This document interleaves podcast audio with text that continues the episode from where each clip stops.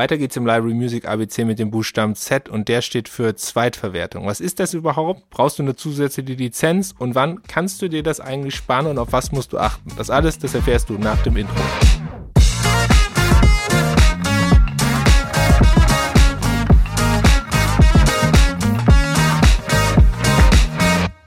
Die letzte Folge hat sich ja eher an Content Creators gerichtet. Diese Folge hier heute geht an TV-Produzenten und Filmproduzenten. Und zwar will ich kurz das sogenannte Zweitverwertungsrecht thematisieren und wie das Einfluss nimmt auf deine Musiklizenzen und ob du zusätzlich Musiklizenzen erwerben musst. Okay, wir machen mal ein einfaches Beispiel. Du bist ähm, Dokumentarfilmer. Du hast einen Doku tollen Dokumentarfilm gedreht, hast das Budget dafür selber aufgebracht. Das ist ein eigenfinanzierter Film und du hast vorher Musik lizenziert für die Bereiche Streaming und DVD, weil du es gerne selber über Streaming-Portale vertreiben willst und entsprechend auch über eine DVD oder eine Blu-ray. Jetzt kommt eine große Sendeanstalt auf dich zu und sagt, ey, du hast einen super Dokumentarfilm gemacht, das finde ich klasse. Ähm, den würden wir gerne ausstrahlen. Und du sagst, ja, cool, lass uns das machen. Und dann geht es natürlich um die Frage, hast du alle Rechte? Hast du entsprechend die Musikrechte dafür, dass wir es ausstrahlen können? Auf dem Weg ist die Zweitverwertung relativ einfach, denn, und das ist der entscheidende Punkt, durch die Rahmenverträge der TV-Sender sind einige deiner Nutzungen abgegolten. Vorsicht jetzt aber, das gilt natürlich nur für GEMA-pflichtiges Repertoire, also das Repertoire, was von der GEMA auch vertreten wird. Nur das ist natürlich in den Rahmenverträgen mit drin. Hast du dich im Vorfeld für Royalty-Free Music zum Beispiel entschieden oder GEMA-freie Musik, dann musst du natürlich in deine Lizenzvereinbarung reinschauen, ob denn die TV-Nutzung auch abgegolten ist. Unter Umständen könnten die hier zusätzliche Kosten entstehen.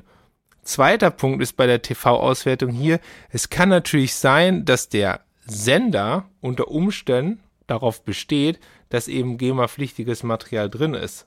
Ja, weil er natürlich auch sicher gehen will, dass seine Verwertungskette, zum Beispiel das Hochladen in die Mediatheken oder die Snippet-Verwertung auf den Social-Media-Plattformen 100%ig gedeckelt ist. Denn in dem Moment, wo er es natürlich ausschreibt, ist er natürlich auch derjenige, der diese Musiklizenz braucht. Zweites Beispiel, und das ist ein Fall, der relativ häufig passiert. Wir haben eine TV-Produktion. Gehen wir jetzt erstmal ins Langformat. Wir haben eine TV-Produktion, Langformat, die wird ausgestrahlt und man entscheidet sich dann, dass man hier doch einen physischen Release zusätzlich macht. Auch genau andersrum jetzt hier. Wir haben erst die TV-Auswertung und dann machen wir einen physischen Release. Was passiert hier? Natürlich muss in dem Fall die Musiklizenz zusätzlich erworben werden, weil die Auswertungsart sich komplett ändert und diese Auswertungsart auch nicht in den Rahmenvertrag des Senders abgegolten ist. Denn da geht es ja wirklich nur um die Nutzung von Musik im Sendeprogramm. Das heißt, hier musst du eine Lizenz erwerben, musst dann unter Umständen zu jedem einzelnen Rechteinhaber aus der Musikliste gehen und fragen, hey, wir wollen das gerne machen. Kannst du äh, mir deinen Lizenzpreis nennen? Also hier musst du es lizenzieren. Das gleiche gilt übrigens auch, wenn du eine TV-Produktion internationalisierst, also die international verkaufst, ist natürlich wichtig, dass diese Musikrechte 100%ig geklärt sind, weil du kannst nicht davon ausgehen, dass du in ein Land verkaufst, wo die Musikrechte-Situation ähnlich aufgestellt ist wie zum Beispiel mit der GEMA. Hier kommt das ominöse und bekannte Replacement ins Spiel, also dass Titel bewusst ausgetauscht werden hinten raus, um ähm, eine 100-prozentige Internationalisierung des Produkts auch zu gewährleisten. Das ist auch eine Zweitverwertung. Eine andere Zweitverwertung, die aber gar nicht so, ja, die ist eigentlich üblich. Du hast, du hast einen Kinofilm und wenn das jetzt eine große Produktion ist, dann sind die TV-Rechte ja schon bereits im Vorfeld vergeben. Aber sagen wir mal, du hast einen Independent-Film und äh, der wird so erfolgreich, dass eben du die TV-Rechte nachträglich vergibst und hast vorher bei der Musiklizenzierung gar nicht daran gedacht, dass du sie vergibst. Dann ist das auch eine Zweitverwertung. Auch hier, ähnlich wie beim Dokumentarfilmer, du musst darauf achten, dass du die Musiklizenzen entsprechend erworben hast.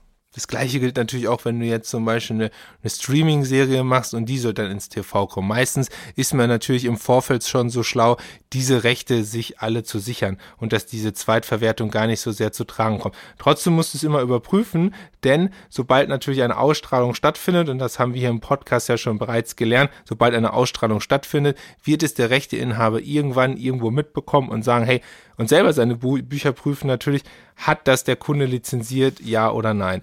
Ich glaube, das bekannteste Beispiel von Zweitlizenzierung ist hm, zum einen dieses Dokumentarfilmbeispiel, was ich am Anfang gesagt habe der Folge, und das zweite ist die Internationalisierung. Ähm, bei der Internationalisierung ist das natürlich ganz klar, dass du da achten musst, dass du wirklich 100%ig safe bist, weil du immer mit ganz unterschiedlichen Situationen in den unterschiedlichen Ländern zu tun hast.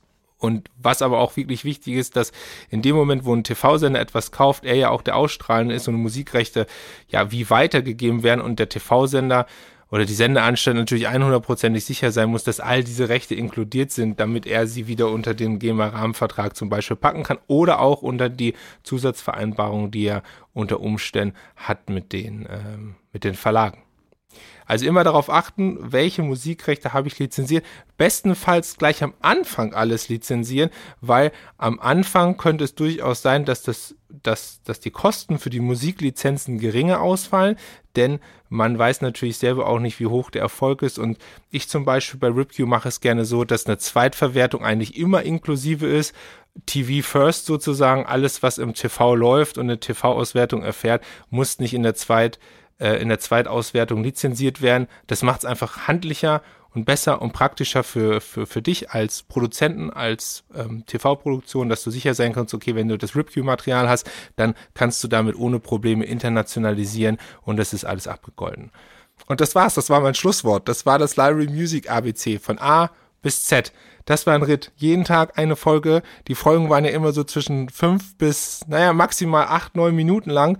Und und es hat mir extrem Spaß gemacht, mich doch mal mit all diesen Themen zu beschäftigen, die für mich alltäglich sind. Ich hoffe, du konntest auch extrem viel mitnehmen aus dem Library Music ABCs und ich konnte dir ein paar interessante Einblicke geben, auch in meine Welt und wie meine Welt deine Welt beeinflusst. Wenn das so gewesen ist, dann lass mir gerne eine Bewertung da. Fünf Sterne für den Podcast Musik im Hintergrund mit einem kleinen Text dazu auf deiner präferierten Podcast-Plattform. Das würde mich mega freuen. Und Jetzt habe ich noch eine Überraschung. Es ist noch nicht vorbei, sondern es gibt noch drei extra Folgen. Drei extra Folgen. Mein Sohn ist gerade in die Schule gekommen und Buchstaben, die er auch lernen muss, ist Ä, Ö und Ü. Und genau um die drei Buchstaben geht es in den drei Sonderfolgen. Ä, Ö und Ü. Und damit du diese Folgen nicht verpasst, habe ich einen kleinen Tipp für dich. Drück auf die Glocke, drück auf Abonnieren und dann bist du definitiv dabei, wenn wir in den Library Music ABC Endspurt gehen. Und dann ist wirklich vorbei. Dann ist der November auch zu Ende. Daher, wir hören uns morgen wieder. Bis dahin, eine kreative Zeit und keep ripping.